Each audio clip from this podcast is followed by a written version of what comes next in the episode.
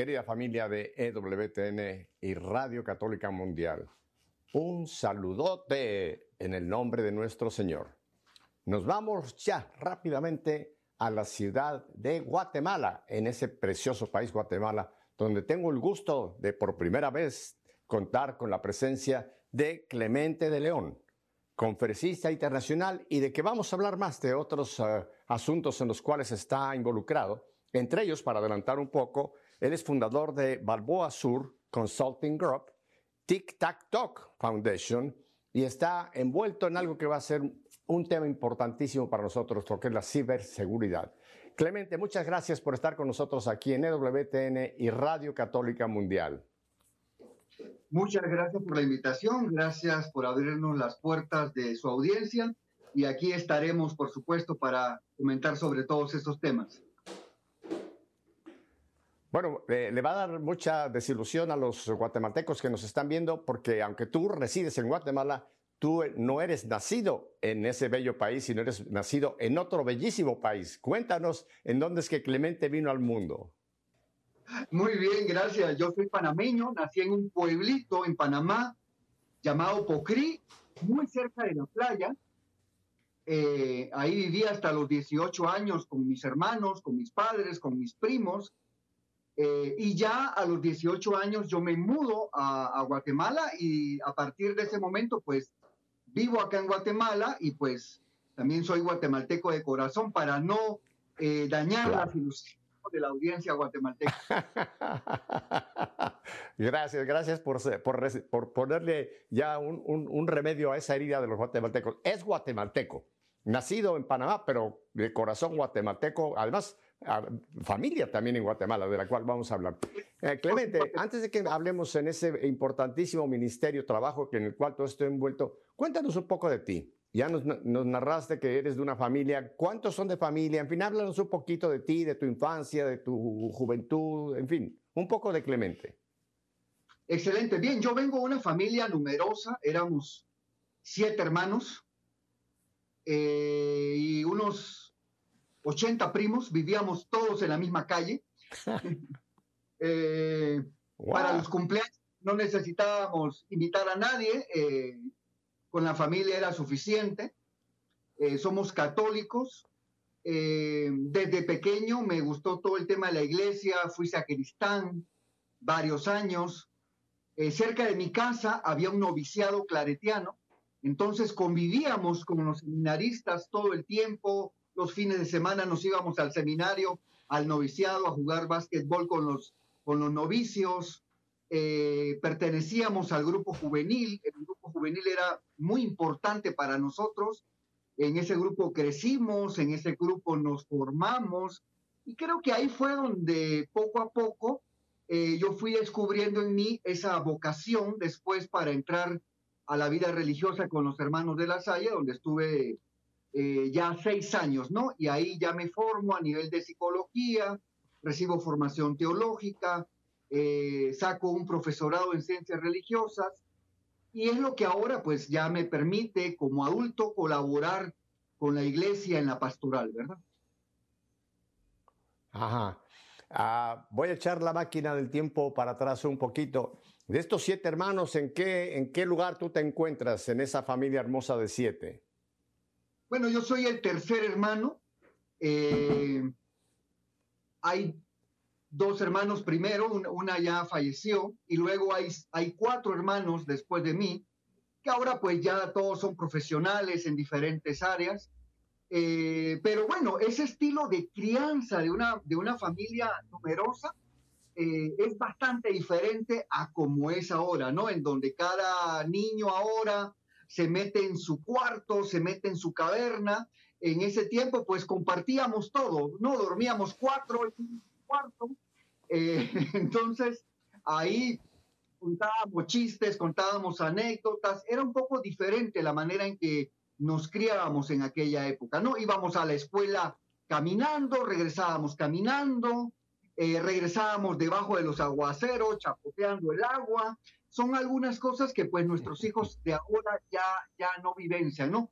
Pero no, no es culpa de nuestros hijos, sino que nosotros mismos les hemos querido dar un estilo de vida diferente. cuando ese estilo de vida que nosotros teníamos de pequeño era magnífico.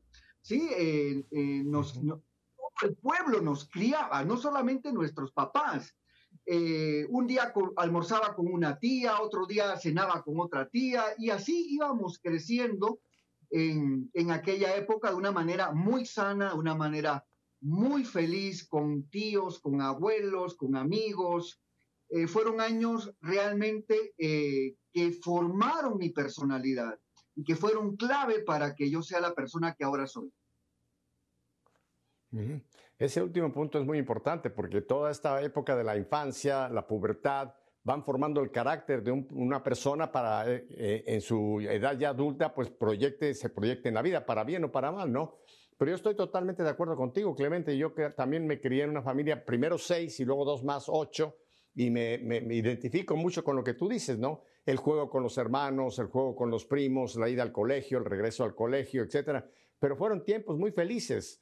Eh, déjame te pregunto, en aquel tiempo, tú eres mucho más joven que yo, pero te hago esta pregunta. En aquel tiempo que tú hablas de tu infancia, ¿ya había también la televisión tomado el control del hogar o todavía la televisión la teníamos bajo control? Creo que la televisión en ese entonces no jugaba un papel tan importante porque, por lo menos en el pueblo donde yo vivía, solo se veía un canal. Entonces, eh, ah. la programación estaba bastante eh, dividida para los diferentes gustos. Entonces, digamos que a las seis de la tarde eran las noticias y como nosotros éramos pequeños, pues no nos interesaban las noticias. Luego venían las novelas, tampoco nos interesaban las novelas. Entonces, entre las seis de la tarde y siete, ocho, nueve de la noche íbamos a la calle a jugar. Entonces en ese tiempo nos colocábamos debajo de un poste eléctrico y ahí jugábamos eh, diferentes eh, juegos de correr, de brincar, de saltar. Entonces la televisión no nos consumía mucho. ¿sí? Además mirábamos que el Chapulín Colorado y de repente aparecía Topollillo y nos decía a la camita y, todo el, y todos los niños para la cama. Y luego de eso venía eh, otra vez las noticias luego el himno nacional, y después del himno nacional unas franjas de colores, ¿verdad? en donde la transmisión se terminaba y sonaba un pitito que decía pi hasta las seis de la mañana todo el mundo. la televisión era como un complemento, ¿verdad? Era eh, algo que pues nos, nos ayudaba a, a entender el mundo cómo estaba fuera de nuestro pueblo, de donde salíamos muy pocas veces. Te cuento que yo fui a la ciudad capital de Panamá hasta los 18 años prácticamente, no, no, no había salido yo eh, del pueblo. Entonces la televisión nos ayudaba a entender un poco cómo era el mundo por fuera, pero no nos consumía, no nos atrapaba como sucede ahora. Y bueno, por supuesto, damos por descartado que en aquel tiempo no había tampoco, vamos a, de cómo fueron los beepers, aquellos primeros teléfonos celulares que parecían un ladrillo, eh, todo eso que fue llegando después, fue introduciéndose toda esa nueva tecnología, pero gracias a Dios que a ti y a una serie de, adultos como yo, pues no, no tuvimos tanto esa influencia como la tienen hoy nuestra, nuestra niñez y nuestra juventud. Oye, ¿y cómo fue que nació en ti la vocación para ser hermano en esta congregación? Bueno, como te contaba, cerca de mi casa había un noviciado claretiano, pero ellos eran, eh, su vocación era sacerdotal. Mientras tanto, los hermanos de la Salle llegan al pueblo a, ofrecernos una, vida más religiosa, más laical. Creo que eso fue lo que llamó en mí la atención. Y bueno, me conquistaron los, los hermanos de la Salle, eh, me mandaron para acá, para, para Guatemala, y también ellos eh, se dedican mucho al tema educativo.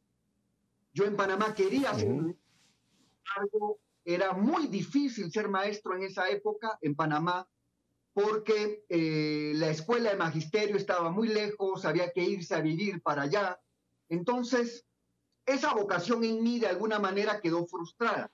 Pero cuando llegan los hermanos de la Salle, me dan la oportunidad de, reencontrarme nuevamente con esa vocación y entonces estudio un profesorado eh, en ciencias religiosas y me ponen a dar catequesis me ponen a dar clases de confirmación, eh, me, ponen a cargo de grupos juveniles Y entonces, eh, en esos años me siento yo muy realizado porque ellos son eminentemente maestros y entonces creo que eso conquistó en parte mi corazón para unirme a la congregación de los hermanos de la Salle, donde también viví una época muy feliz, una época muy importante de mi vida. ¿Y qué, evento ocurre que tú sientes que hay un cambio en, tu vocación o en el llamado que tú sientes para tu vida? ¿Qué te hace dar ese paso de salir de la congregación e integrarte nuevamente al mundo secular, digámoslo así?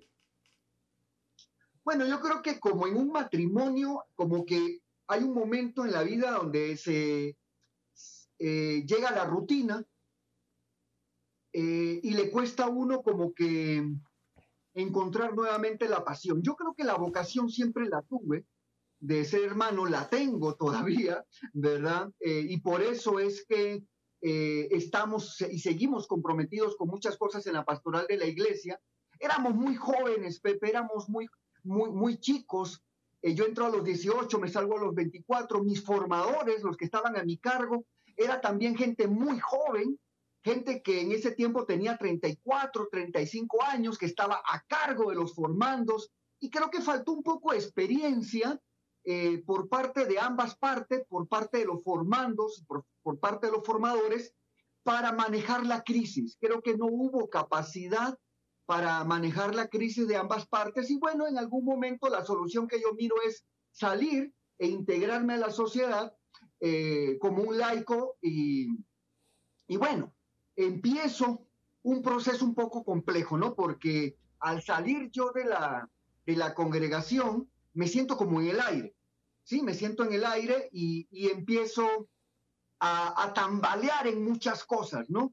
Y empiezo a tomar mucho con la bebida, mucho cigarro, mucha fiesta, una época de muchas parrandas, fueron varios años que estuve conviviendo, que estuve viviendo así un poco a la deriva, hasta que eh, conozco a la que ahora es mi esposa y empiezo como a retomar nuevamente el camino y son muchos años después cuando regreso a la iglesia, porque al termino eh, ese proceso de vida religiosa molesto, ¿no? Molesto con la iglesia. Y entonces eh, son, pasan muchos años para que yo encuentre ese camino de reconciliación con la iglesia. Es cuando nacen mis hijos y que mi esposa me dice, bueno, ¿los vamos a bautizar o no los vamos a bautizar? ¿Verdad? Porque yo seguía teniendo ahí un malestar y entonces digo, bueno, vamos a bautizarlos y son mis hijos los que nuevamente me traen a mí a, reconciliarme con la iglesia. Eh, qué cosa más, más interesante, ¿no? Como en todas las cosas interviene Dios y el Señor estuvo esperando, eh, seguramente tocándote por varios lugares, pero fueron los bebés, los hijos, los que finalmente hicieron que cayera pues esa barrera que tú habías colocado hacia la iglesia. Y, oye, y, cuéntame, en esa vida pues que tú comentas de fiestas, de tomadera, etcétera, eh, ¿cómo conoces a tu esposa y cómo es que deciden que pues eh, queremos formar una familia? ¿Cómo fue ese encuentro, ese noviazgo o ese arrancar en la vida matrimonial, eh, Clemente? Bueno, fue amor a primera vista. Eh, un amigo mío se casa, un amigo mío eh, se casa y yo era, él también era panameño, y me dice, tú eres la única persona que conozco acá en Guatemala, tienes que ir a mi boda, yo no quería ir a su boda, entonces, eh, bueno, me entra un poco de cargo de conciencia y digo, me voy a vestir, me voy a bañar, voy a la boda, llego casi a la fuerza a la boda y ahí me presentan a la que ahora es mi esposa, bailamos, en ese tiempo no había WhatsApp, no había, no había nada para comunicarse. Después de la fiesta estuvimos como 15 días sin comunicados. Yo consigo de alguna manera su número de teléfono, la llamo y bueno, a partir de ahí eh, estamos actualmente todavía casados, ¿verdad? bueno, todavía y espero Dios que continúe ese matrimonio como a la reina de Inglaterra, larga vida hasta que tengamos que partir de este mundo y después nos vamos a reencontrar allá arriba en el cielo. Oye, porque yo tengo una teoría, esta es mi teoría, así que si hay algún teólogo que la refuta, está bien. yo creo que cuando hay un buen matrimonio, un matrimonio que realmente se han amado, han tenido pues lo que es, que ya no sean dos sino uno, cuando uno parte o la otra parte, yo creo que en el cielo nos vamos a reencontrar. Ya no será el mismo matrimonio que en la tierra, pero sí creo que podremos mantener ese amor ahora sublimado en la presencia del Señor. ¿No te parece? Porque hay muchos, hay muchos matrimonios que cuando hacen el voto matrimonial hasta que la muerte nos separe, hay muchos que yo lo he oído, cuando le dice él a ella o ella a él, oye, acuérdate que cuando la muerte nos separe, hasta ahí chiquito, ¿eh? ya no me busques más. no, yo creo... ¿Tú crees, ¿tú crees que la muerte... Me uno, me uno completamente a la teoría teológica. No creo, no creo que haya un teólogo que la pueda Ah, bueno, entonces ya puedo, puedo vivir en paz. Una persona que tiene la formación que tú tienes, si me ha dado luz verde, puedo seguir siguiendo esa teoría. Mi esposa partió, ahora el 31 de mayo va a cumplir cinco años. Y pues yo tengo esa, cada noche cuando me acuesto, lo último que ya, después de que hago mis completas, le digo a ella, tengo su foto ahí, le digo, un día menos para estar más cerca de ti. Y ahí va la cuenta. Eh, ¿Cómo es que se llama tu esposa? Se llama Lucía del Carmen.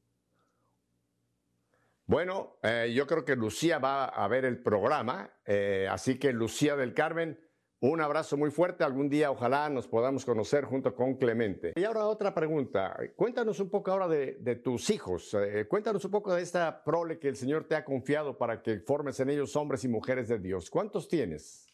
Bueno, no son muchos, son dos. David tiene 19 años. Cuando era pequeño, él vivió un proceso médico muy complejo. Le realizaron tres o cuatro operaciones de estómago, cinco operaciones de estómago. A veces yo llegaba con él al hospital, los médicos me decían, si se tarda un minuto más, el niño se muere. Sin embargo, eh, se recuperó, actualmente está en su primer año de universidad, está estudiando aeronáutica. Eh, mi hija Rocío tiene 15 años, está todavía en el colegio, está empezando sus clases eh, virtuales. Este ya es su tercer año de clases virtuales, esperando que prontamente ya regresen a la normalidad. Acá la ministra de Educación de Guatemala eh, hace dos días acaba de anunciar que los colegios que quieran volver a las clases presenciales, pues ya pueden volver. Entonces, pues nosotros estamos con la esperanza de que ellos ya se puedan reintegrar a este proceso en sus colegios. Eh, ellos eh, se bautizaron, como decíamos, hicieron su primera comunión, David ya hizo la confirmación, Rocío va a empezar el proceso de, catequesis para su confirmación. Y bueno, hemos querido también llevarlos, ¿verdad?, por, el camino de los sacramentos, de la iniciación cristiana, eh, porque consideramos que esto los hace hombres y mujeres de bien. Así es, así es. Y volviendo un momento entonces a ese despertar de tu fe a través de pues estos bebés que Dios te, les ha regalado, eh, eh, ¿qué, fue lo que pasó en ti? ¿Te ¿Descubriste que todo en lo que tú habías creído, en lo que tú habías tenido ilusión, era real y que había pasado este conflicto y que ahora lo volvías a retomar? ¿Cómo fue tu reintegración a la vida en el cuerpo de Cristo en la iglesia, Clemente? Bueno, empecé a darme cuenta que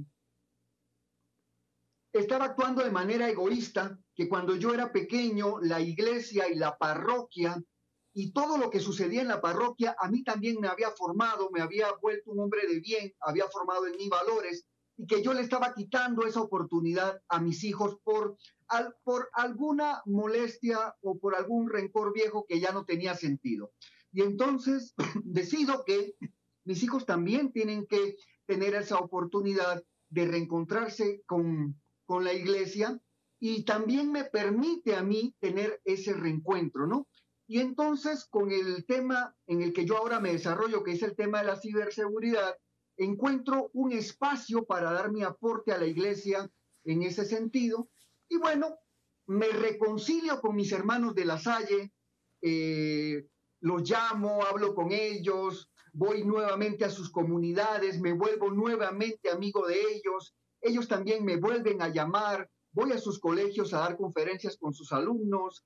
Eh, y bueno, ha sido una experiencia de reconciliación muy bonita, nuevamente ser amigo de ellos.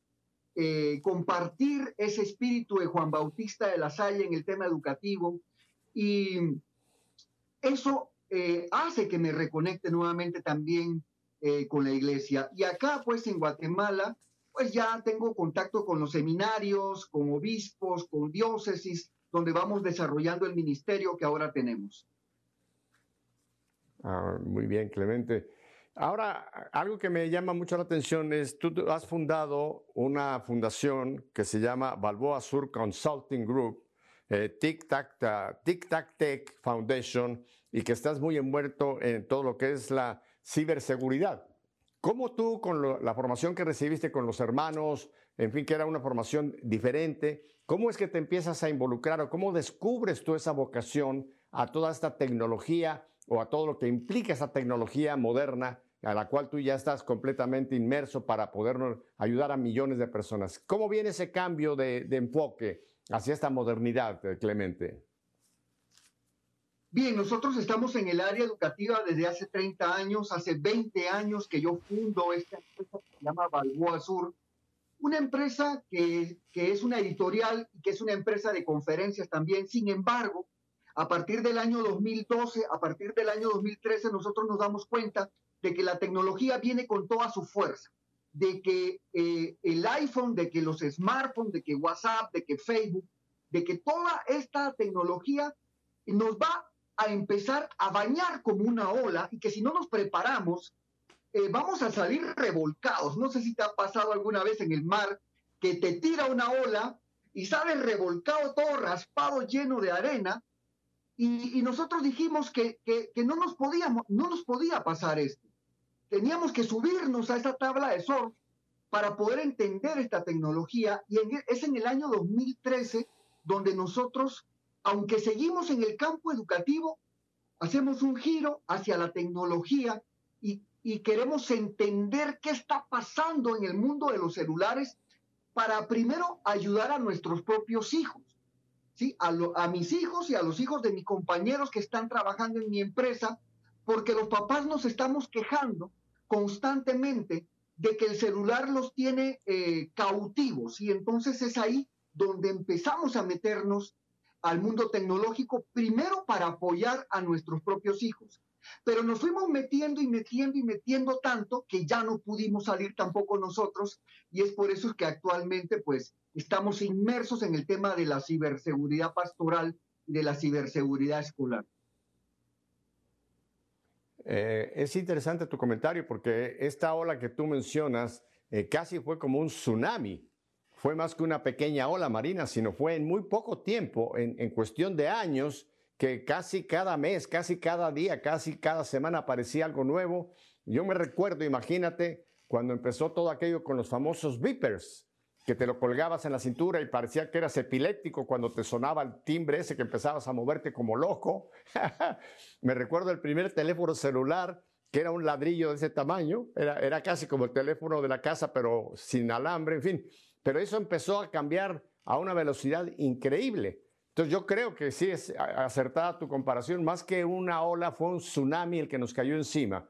Y tristemente, de esto lo vamos a hablar más adelante, Clemente, creo que hay una generación que se quedó sin captar esto, o si la captó, se hizo a un lado y la dejó ahí. Y no nos damos cuenta de la importancia que tiene en todos sentidos el que seamos conscientes de lo que implica toda esta nueva tecnología y los efectos que está produciendo en nuestra niñez, en nuestra juventud, en los negocios, en la religión, en la formación, en la educación, en, todo. Porque hoy día todo está em, em, empapado de este tsunami, de esa nueva tecnología. Entonces, ¿en qué año tú crees que, que empieza a darse todo este fenómeno que nos empieza a capturar prácticamente esta nueva tecnología, Clemente? Mira, tienes razón con lo del Viper. Yo me acuerdo que cuando compré mi primer Viper, yo me sentía que era como del FBI. O sea, eh, hasta caminaba por, la calle. Eh, yo creo que es precisamente por el año 2012 cuando surge el iPhone. El iPhone no trae algo precisamente nuevo. Lo que trae nuevo el iPhone es que une todas las partes. ¿Ok? Entonces, acuérdate que antes teníamos el Viper para recibir mensajes, el MP3 para escuchar música, el MP4 para escuchar videos. Nos colgábamos una cosa grandota aquí que se llamaba cámara para tomar fotos. Eh, ese es el celular que parecía un plátano para hacer llamadas. Entonces salíamos a la calle lleno de aparatos. Pero viene el iPhone y lo que hace el iPhone es unir todas las partes en un solo aparato. Y cuando se unen todas esas partes en un solo aparato, es que esto empieza a cambiar. Y junto con eso viene Facebook y viene WhatsApp y nos volvemos seres hiperconectados y nuestros hijos se vuelven seres sexo conectados. Y es a partir de ese momento en donde nosotros empezamos a meternos a estudiar esta fenomenología. Luego viene 2013, 2014, 2015, donde aparece en Instagram, aparece Snapchat y aparecen eh, otras aplicaciones en donde los chicos se van subiendo a ellas con muchísima facilidad, pero a los padres de familia, a los abuelos, a los tíos, ya les va costando un poco. Y entonces nos vamos volviendo un poco más lentos para subirnos a esa tecnología hasta que llega un momento en donde nos, nuestros hijos se encuentran solos y se encuentran sin liderazgo en, este mundo cibernético. Digamos que para los años 60, para los años 70, criar a nuestros hijos era como una analogía de, de armar una mesa de tres patas. ¿sí? En los años 60, en los años 70, criar a nuestros hijos era como armar una mesa de tres patas donde una pata eran las necesidades biológicas, las necesidades físicas, comer, bañarse, etc. La otra pata eran las necesidades eh, emocionales, por así decir, escucharlo si, tuviera, si tenía algún problema, si tenía alguna dificultad, y la otra pata era la parte espiritual. Para nuestros abuelos de esa época de los 70 todavía era muy importante llevarnos a la iglesia. Pero ¿qué sucedió? Que viene el año 2000, viene el año 2010 y ese paradigma de esa mesa de tres patas se rompe, cambia, porque hay una nueva pata, que es el liderazgo cibernético, el liderazgo digital. Pero hay un problema, que los adultos que están criando niños en ese momento, en el año 2010, 2012, 2013, no se dan cuenta de ese cambio de paradigma, no se dan cuenta que esa mesa nunca más volverá a ser de tres patas. Esa mesa ahora va a ser de cuatro patas. Y es el momento en donde nosotros, en nuestra oficina, empezamos a recibir papás que nos dicen, Clemente, es que yo le doy todo a mi hija, es que yo le doy, le doy todo lo que necesita, lo, la llevo a la iglesia, pero se grabó un video desnuda y la mandó a las redes sociales. ¿Qué es lo que sucede ahí? ¿Qué es lo que empieza a suceder en el 2010, 2012, 2013? que se cambia el paradigma de la crianza, en donde siga, se, necesita todavía un liderazgo físico, biológico sobre nuestros hijos, un liderazgo espiritual, un liderazgo em, emocional, pero los papás no se dan cuenta que ellos tienen que ejercer un liderazgo virtual, no se dan cuenta que tienen que ejercer un liderazgo digital y entonces los chicos se quedan solos. A esto le vamos a llamar la orfandad cibernética. ¿Qué es esa orfandad cibernética? Donde nuestros hijos están en WhatsApp, están en Facebook, están en Discord, están en, cualquier tipo de aplicación en sus teléfonos sin el liderazgo de sus papás. Y entonces es primera vez en la historia de la humanidad, posiblemente, donde los niños están comiendo en la misma mesa con sus papás, pero están huérfanos, porque no tienen ese liderazgo virtual y, y, no es porque nosotros como papás no lo hayamos querido tener, es que no nos dimos cuenta, como lo decíamos, que las cosas habían, habían cambiado y no nos dimos cuenta de la importancia que esto tenía. Ah, es importantísimo este tema y ahora lo vamos a profundizar en el siguiente segmento.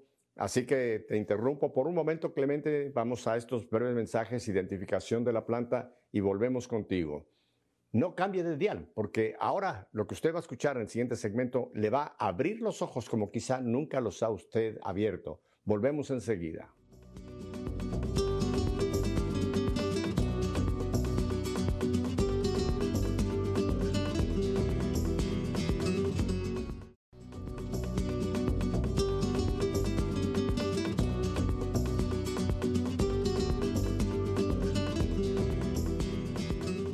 Volvemos a la ciudad de Guatemala, en ese bello país Guatemala, para continuar escuchando a quien hoy nos va a traer una gran eh, iluminación, Clemente de León. Clemente, tú has escrito varios libros. Ah, cuando estuve preparándome para esta entrevista contigo, uno de los libros que me llamó muchísimo la atención por su título es Francisco, el hacker de Dios. Cuando lo vi que, que tú habías escrito un libro, Francisco, el hacker de Dios, mi primera reacción fue, wow. Eh, yo conozco muchos libros que se han escrito sobre Francisco, pero con un título tan, tan sugestivo como Francisco, el hacker de Dios, eh, no me lo esperaba. Y te tengo que confesar que ya me metí en el libro y estoy simplemente sorprendido de mi ignorancia en muchísimas de las cosas que tú presentas en este libro. Si nos pudieras describir brevemente cómo nace la idea de este, este tema, Francisco, el hacker de Dios, y explicarnos sobre todo esa palabra hacker, porque mucha gente piensa que a lo mejor es un insulto para Francisco. Así que vamos, ¿qué es este libro y qué quiere decir Francisco Hacker, el hacker de Dios, Clemente? Eh, bueno, yo creo que cuando el Papa eh, tuvo frente a él el libro, también creo que se extrañó, se le, vio en la cara que dijo, ¿esto de qué trata, no? Entonces, la palabra hacker es una de esas típicas palabras que tiene mala fama.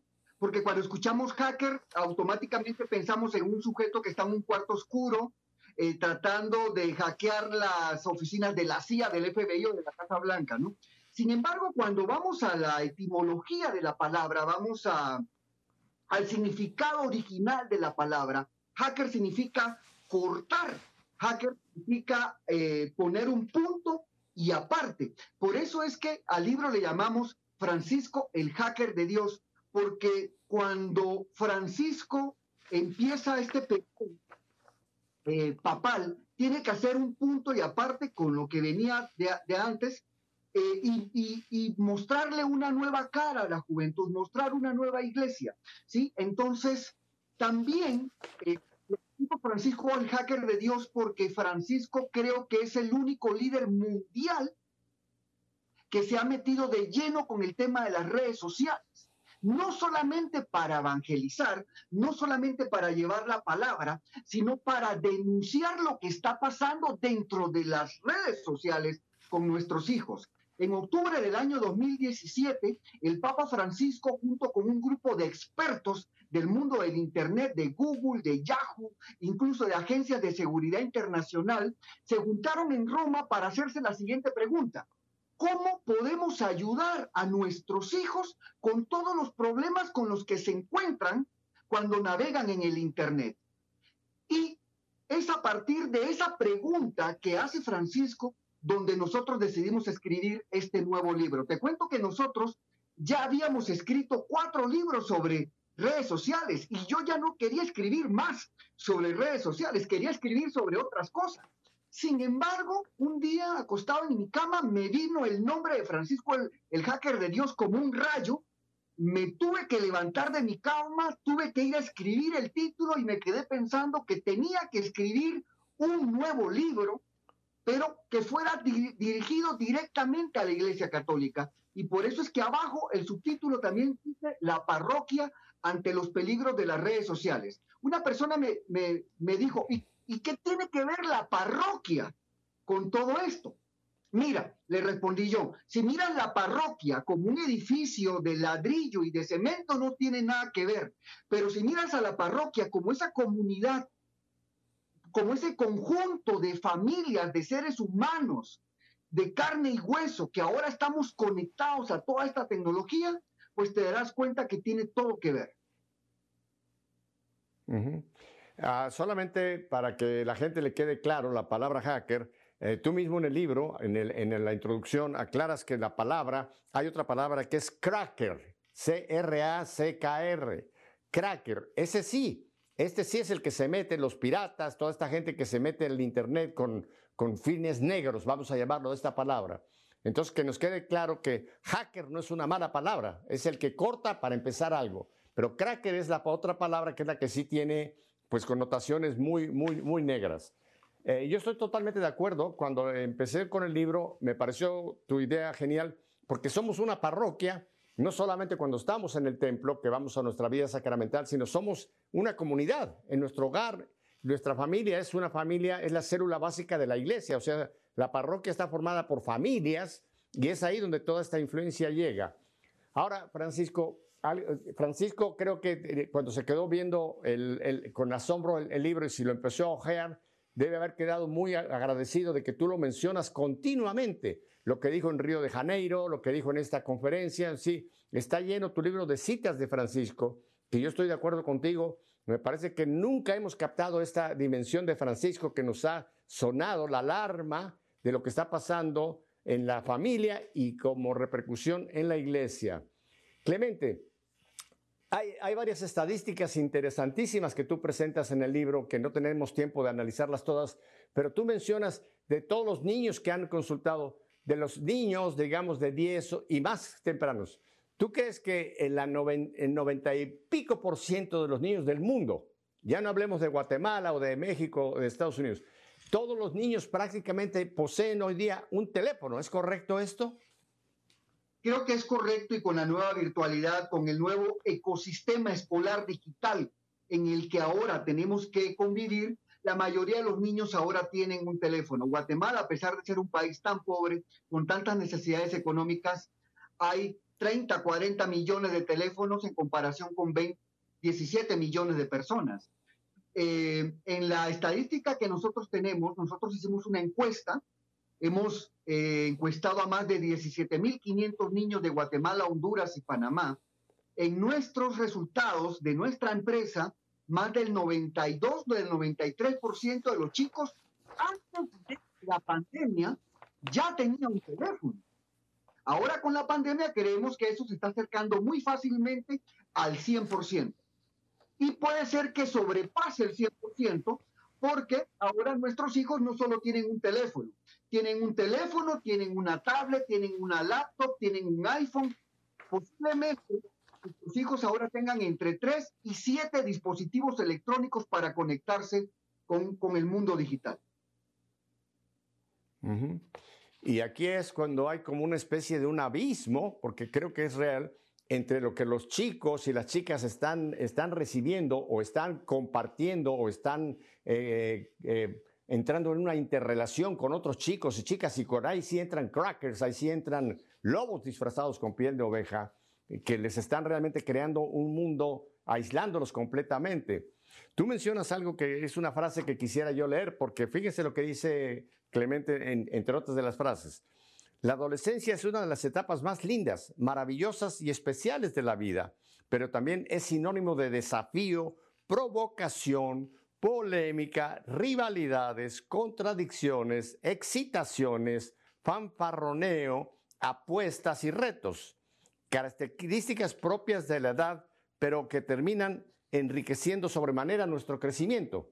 O sea, todo esto que la juventud y yo creo que vamos un poco más abajo de, la adolescencia, yo digo la infancia, tienen toda esta serie de situaciones, de esta serie de, emociones, de problemas que, que, se están produciendo por ese contacto con esta nueva modalidad, este nuevo estilo de vida que es todo el Internet. ¿Es correcto esto, Clemente? Así es, creo que la, adolescencia ahora más que nunca se ha vuelto importante para las nuevas generaciones, además es demasiado larga. Cuando nosotros éramos adolescentes, teníamos dos o tres años de adolescente y de ahí te volvías adulto y tenías que hacer algo con tu vida. Ahora la adolescencia empieza mucho antes, porque nosotros empezábamos a ser adolescentes a los 14, 15 años, ahora los chicos son adolescentes a los 10 años, pero a los 20, 21, 22, 23, siguen siendo adolescentes. Entonces la adolescencia se, volvió algo eterno dentro del hogar, en donde los chicos a los 9 años ya tienen actitudes adolescentes, pero a los 22, 23 el chico en la casa se está comportando todavía como un adolescente, no porque yo lo diga, sino porque yo le pregunto a mis estudiantes a veces eh, que son adolescentes, que estudian psicología, que estudian ingeniería en sistemas, a los 23, 24 años te sientes más adolescente yo me siento todavía más adolescente. Pero nos está costando mucho a los padres de familia eh, saber llevar el liderazgo con esta, nueva adolescencia y que es tan larga dentro de la casa. Hay, y yo creo que después de este programa todo el mundo va a querer eh, tener este libro concretamente porque es un libro eh, diferente. Yo no conozco, mira que yo procuro estar al tanto de lo que va apareciendo, sobre todo que nos puede ayudar como iglesia. Y te felicito, Clemente, porque este libro realmente tiene un material incalculable e insospechado para sobre todo los padres o los educadores.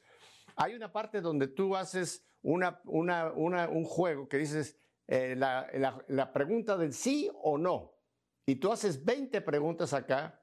Yo reprobé la prueba te lo tengo que confesar. De los 20 puntos que, que tú dices que uno puede poner 5 en cada punto, yo no pude con ninguno. Rápidamente solamente, y tú lo vas a explicar, les voy a hacer cuatro preguntas, cinco preguntas a ustedes. ¿Has escuchado sobre el reto del borrador? ¿Has escuchado el reto del hielo y la sal? ¿Sabes en qué consiste el reto del desodorante?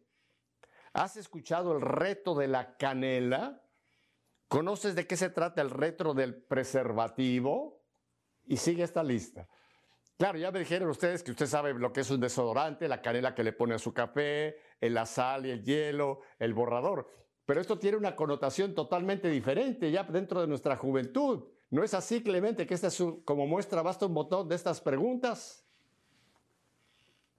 Claro, algo que descubrimos en nuestra investigación fue que los chicos estaban comunicando a través de códigos.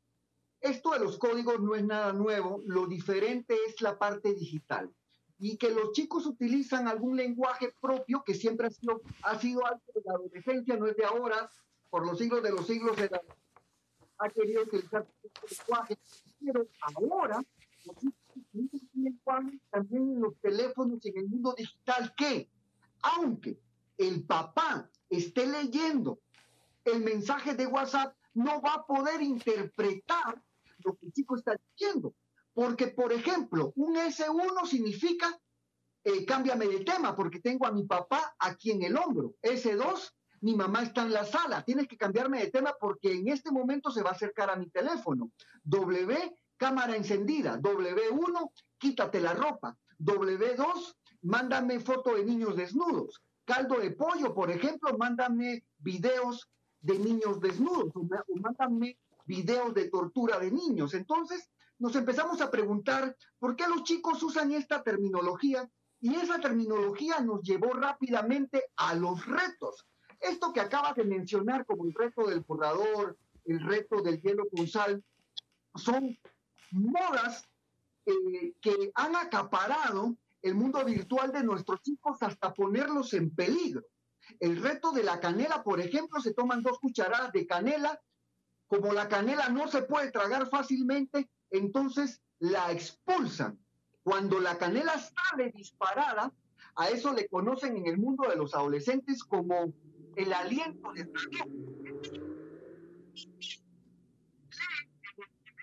Leen el WhatsApp siete años, de ocho años, la, la frase aliento de dragón y piensa que es una caricatura, piensa que es un video de YouTube, pero no, es un reto que lo puede poner en peligro.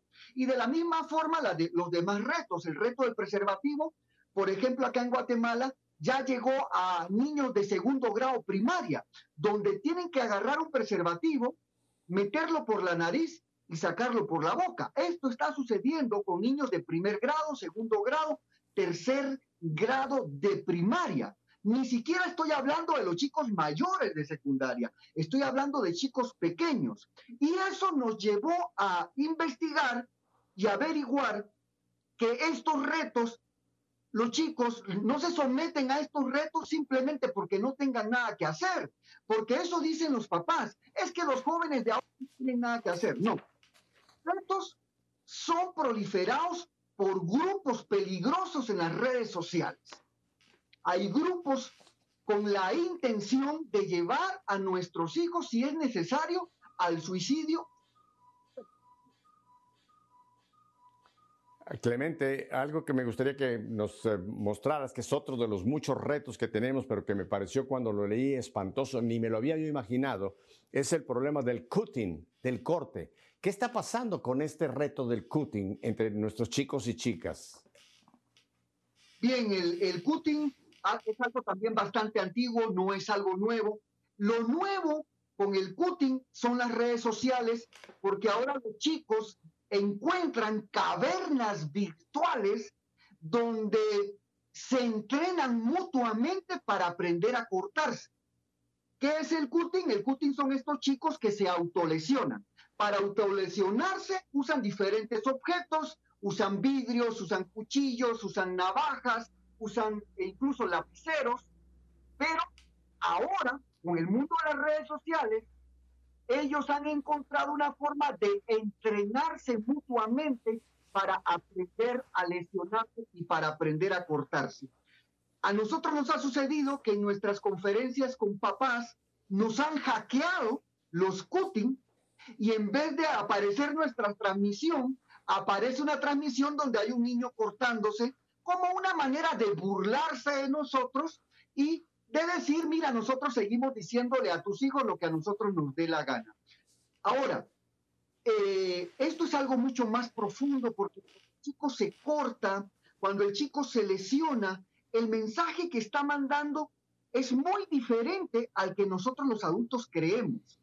Porque cuando uno se mete a los blogs de los cutting y empieza a leer y a profundizar, te cuento que hay blogs de cutting de 300, 400, 500, 700, hasta 900 páginas. Y cuando uno empieza a leer, se da cuenta que más que lesionar, lo quiere es curarse. ¿Por qué quiere curarse? Porque lo que quiere curar es una herida emocional. Lo que quiere curar es una herida instantánea una violación que él no sabe cómo curar. Y como no sabe cómo curarla emocionalmente, entonces te lesiona.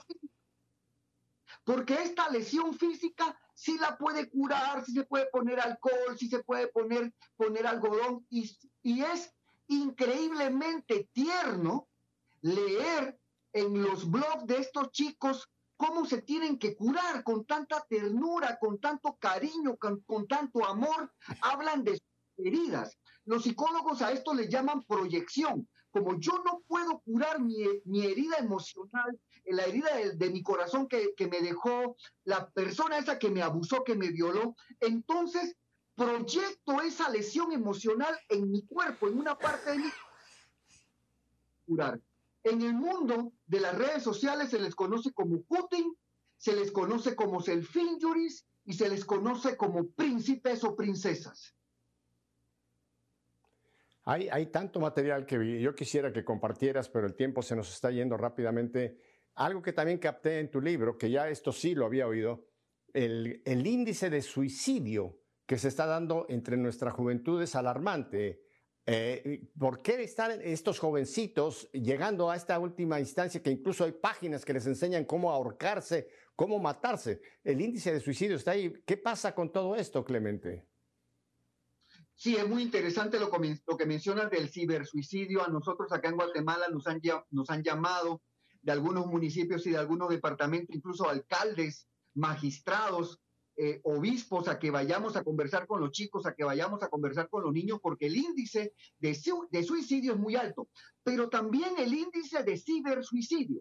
¿Qué es el cibersuicidio? Es cuando los chicos entran al Internet y encuentran páginas para suicidarse bien. Yo sé que esto suena bastante feo, suena hasta irónico, sobre todo porque nos están escuchando en algún momento familias que han que están pasando en este momento por una situación de suicidio dentro de su casa y escuchar esto de que hay páginas en el Internet para suicidarse bien, suena un poco grotesco, suena un poco fuera de, de toda lógica, pero es real. Existen estas páginas donde los chicos tienen que seguir paso a paso los lineamientos y, se, y si se suicida bien, al día siguiente incluso hasta, hasta les ponen una medalla virtual en sus redes sociales por haberse suicidado bien.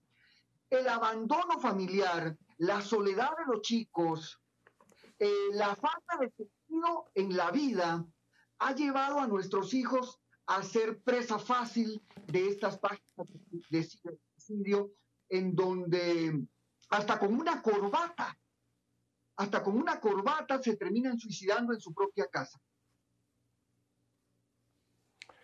Hay tanto, tanto que pudiéramos eh, continuar, Clemente, ah, pero hay un mundo nefasto, negro, y nunca hemos usado la palabra en este programa, pero yo lo considero que es demoníaco, lo que está atrás de toda esta basura terrible, donde nuestra juventud, nuestra niñez, juventud y adolescencia están inmersos y el nivel de ignorancia de los padres es alarmante, Clemente, alarmante. Esto yo porque trabajo mucho con adultos y eh, eh, esto sí lo he oído. No saben lo que está pasando, no saben lo que están viendo sus hijos, no saben esas redes en las que están metidas. Pero mira lo que dice la palabra de Dios a los que están detrás de todo esto, que es todo un mundo, un mundo tenebroso, en el Evangelio de Mateo capítulo 18. Y dice, el que, el que, pero el que lleve a pecar a uno de estos pequeños que creen en mí, más le valdría que le colgaran al cuello una piedra de molino y lo arrojaran al fondo del mar. Imagínate lo que les espera a estas gentes, a todos estos eh, terribles grupos y organizaciones, porque esto está organizado. Esto no es un tipo loco por acá, un tipo loco por allá. Es toda una red organizada. ¿Es correcto esto, Clemente? Que son redes organizadas para capturar y acabar con nuestra juventud? Efectivamente. Eh, no queremos, como tú lo dijiste, demonizar el Internet. El Papa Francisco dice claramente que las redes sociales son un fruto maravilloso de la ciencia y de la técnica. Ahora, yo le agrego a eso que dice el Papa Francisco, el Papa dice, las redes sociales son un fruto maravilloso de la ciencia y de la técnica. Yo le agrego que el problema que tenemos es que el diablo quiere quedarse con ese fruto.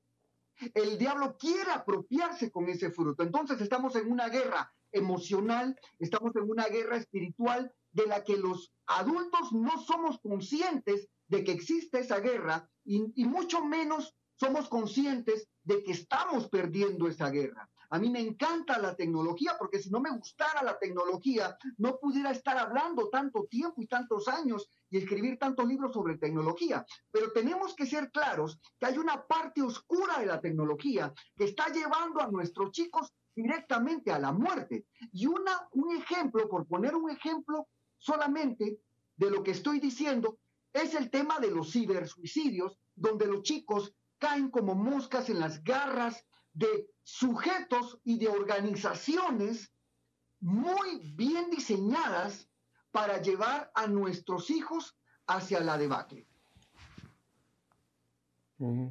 Ah, Clemente, me quedan un par de minutos. Ah, hemos estado poniendo eh, la cintilla con las direcciones donde la gente te puede contactar para preguntarte o para encontrar todo el material fantástico que tú tienes. Pero yo quisiera que tú, para la gente de radio, porque hay mucha gente que nos está escuchando por Radio Católica Mundial que no tiene la, imagen. ¿Cuáles son las, puertas o los, uh, contactos más fáciles para la gente que quiera contactarte, Clemente? ¿Nos los puedes tú narrar ahora? Claro, mucho gusto y muchos saludos a todos los que nos escuchan por radio. Pueden encontrarme en Facebook como Clemente de León. También me pueden encontrar en Instagram como Clemente de León. La empresa que dirijo se llama Balboa Sur y los teléfonos de la oficina son 502, que es el código de Guatemala, 502, y el teléfono 49 18 82 58. O sea, eh, Facebook Clemente de León, todo juntito, como se escribe en eh, todas estas páginas. Eh, ¿Cuál es el otro Instagram también, Clemente de León? Igual Clemente de León. Y entonces el teléfono, si lo puedes repetir despacito para que lo pueda apuntar doña Panchita, que no tenía lápiz, pero ya lo trajo. ¿Cómo? No lo escuché. El teléfono. Repito el teléfono. Si me puede repetir el teléfono despacito. Repito el teléfono 502 49 18 82 58. 502 49 18 82 58.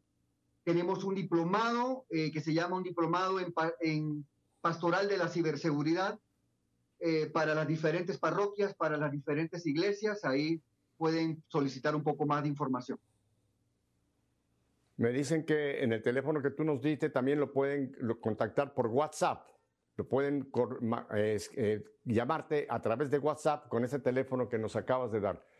Eh, Clemente, yo estoy seguro que quizá muchos obispos o párrocos o profesores de escuela tengan, tengan interés de contactarte, así que te va a caer un chorro de llamadas.